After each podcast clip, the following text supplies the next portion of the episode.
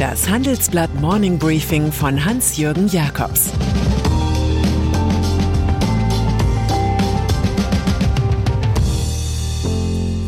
Guten Morgen allerseits.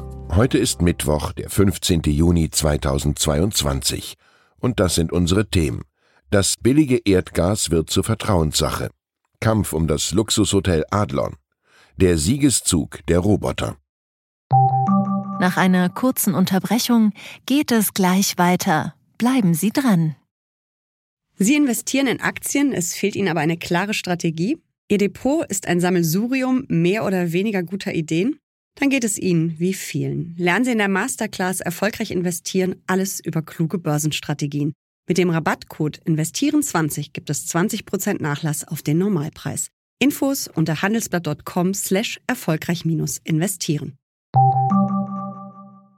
Erdgas. Das billige Gas, das uns Wladimir Putin und Gerhard Schröder versprachen, wird ziemlich teuer. Die deutsche Hinterlassenschaft des russischen Staatskonzerns Gazprom soll mit rund 9,5 Milliarden Euro Kredit vor der Insolvenz bewahrt werden. Anfang April war der Bund über die Bundesnetzagentur Eigentümer von Gazprom Germania geworden. Mit dem KfW-Darlehen will die Regierung das durch Sanktionen von russischer Seite ins Straucheln geratene Unternehmen sichern.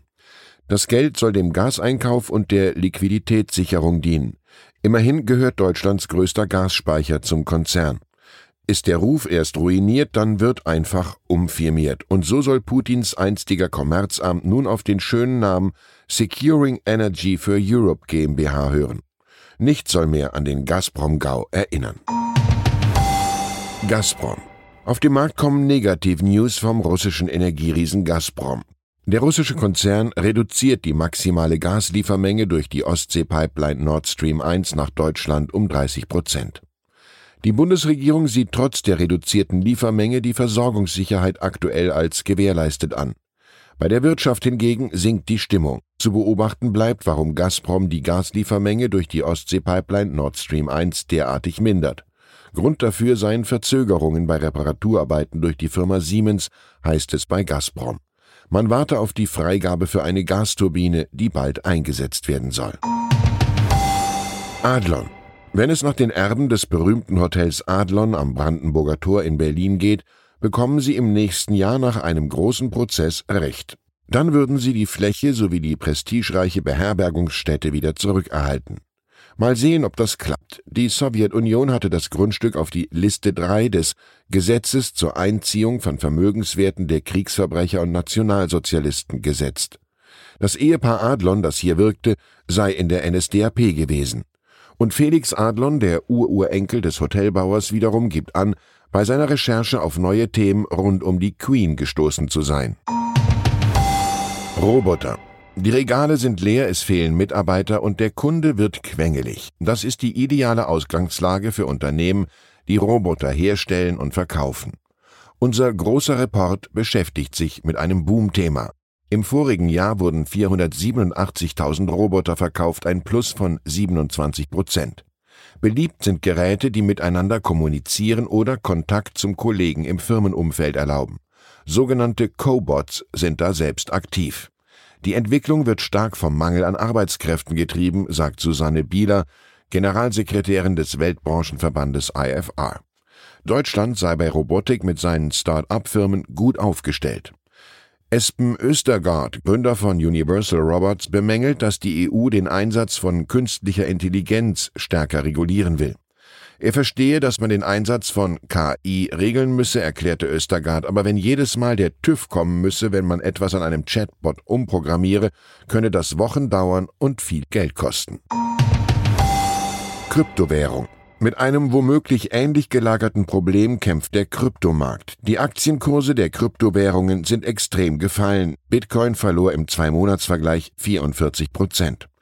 Weitere starke Kursschwankungen dürften zur Realität in einem umstrittenen Geschäft werden. Doch die Technologie hinter den Digitalwährungen hat mehr denn je die Chance, das Finanzestablishment aus Börsen und Banken zu erschüttern, schreiben meine Kolleginnen und Kollegen. Was bleibt von Krypto, lautet die Titelfrage. Erst einmal nicht viel, lautet die Antwort, aber die Technik ist dennoch längst auf dem Marsch durch die Institution. So soll über die Blockchain die Betreuung von Anlegern laufen, die auf Token setzen, etwa bei Aktien, Kunst und Immobilien. Gender. Vorsprung durch Technik ist etwas anderes als Vorsprung durch Sprache, auch wenn sich der Automobilbauer offenbar stets als Avantgarde fühlt. In Ingolstadt kam man bei der VW-Konzerntochter Audi auf die Idee, die Kulturtechnik des Genderns mittels eines Leitfadens so richtig intensiv zu propagieren. Gegen dessen Verbindlichkeit wehrt sich ein Mitarbeiter vor dem Landgericht Ingolstadt. Hier muss nur zitiert werden, sagt er sich und textete so auf, der unterstrich die BSM-Expertin ist qualifizierte unterstrich R-Fachexpert unterstrich in. Richter Christoph Hellerbrand stellte klar, dass seine Kammer kein Grundsatzurteil fällen werde. Er urteilt über den Einzelfall, es geht um sie, um ihre persönliche Betroffenheit durch diesen Gender-Leitfaden, sagte er dem Audi-Mitarbeiter. Und dann ist da noch König Fußball, der in Deutschland zwischenzeitlich abgedankt hatte, gestern aber wieder die Menschen in einem Stadion begeistern konnte. Nach viermal 1 zu 1 in Folge schafften die deutschen Leistungssportler gestern Abend tatsächlich einen 5 zu 2 Triumph über Italien, den amtierenden Europameister. Ein solches Ergebnis gab's noch nie. Italien gehört zu den Angstgegnern der Deutschen. Wenn es auch nur um einen künstlich geschaffenen Titel der Nations League ging, so gibt der stürmische Angriffsfußball doch Anlass für Mut. Es war fast wie im Sommermärchen, und allen Optimistischen gebe ich Albert Camus mit, in den Tiefen des Winters erfuhr ich schließlich, dass in mir ein unbesiegbarer Sommer liegt. Ich wünsche Ihnen einen schönen Sommertag. Genießen Sie frohen Leichnam. Es grüßt Sie herzlich Ihr Hans-Jürgen Jakobs. Zur aktuellen Lage in der Ukraine. Hohe Erwartungen vor der Kanzlerreise nach Kiew. Scholz, Macron und Draghi dürften bald nach Kiew reisen. Die EU ringt internen Dokumenten zufolge mit der Frage, ob die Ukraine Beitrittskandidat werden soll. Warum Polens Präsident in der EU plötzlich als Vorbild agiert. Die enge Kooperation und die Verteidigung des Nachbarlands Ukraine ist für Polen Staatsräson.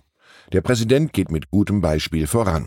Weitere Nachrichten finden Sie fortlaufend auf handelsblatt.com/ukraine. Das war das Handelsblatt Morning Briefing von Hans-Jürgen Jakobs, gesprochen von Peter Hofmann.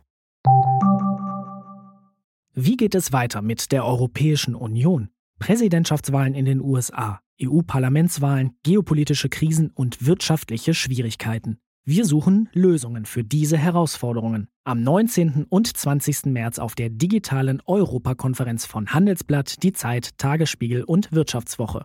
Über die Zukunft Europas sprechen wir mit Bundeskanzler Olaf Scholz, Wirtschaftsminister Robert Habeck und vielen mehr. Kostenlose Anmeldung unter europe20xx.de.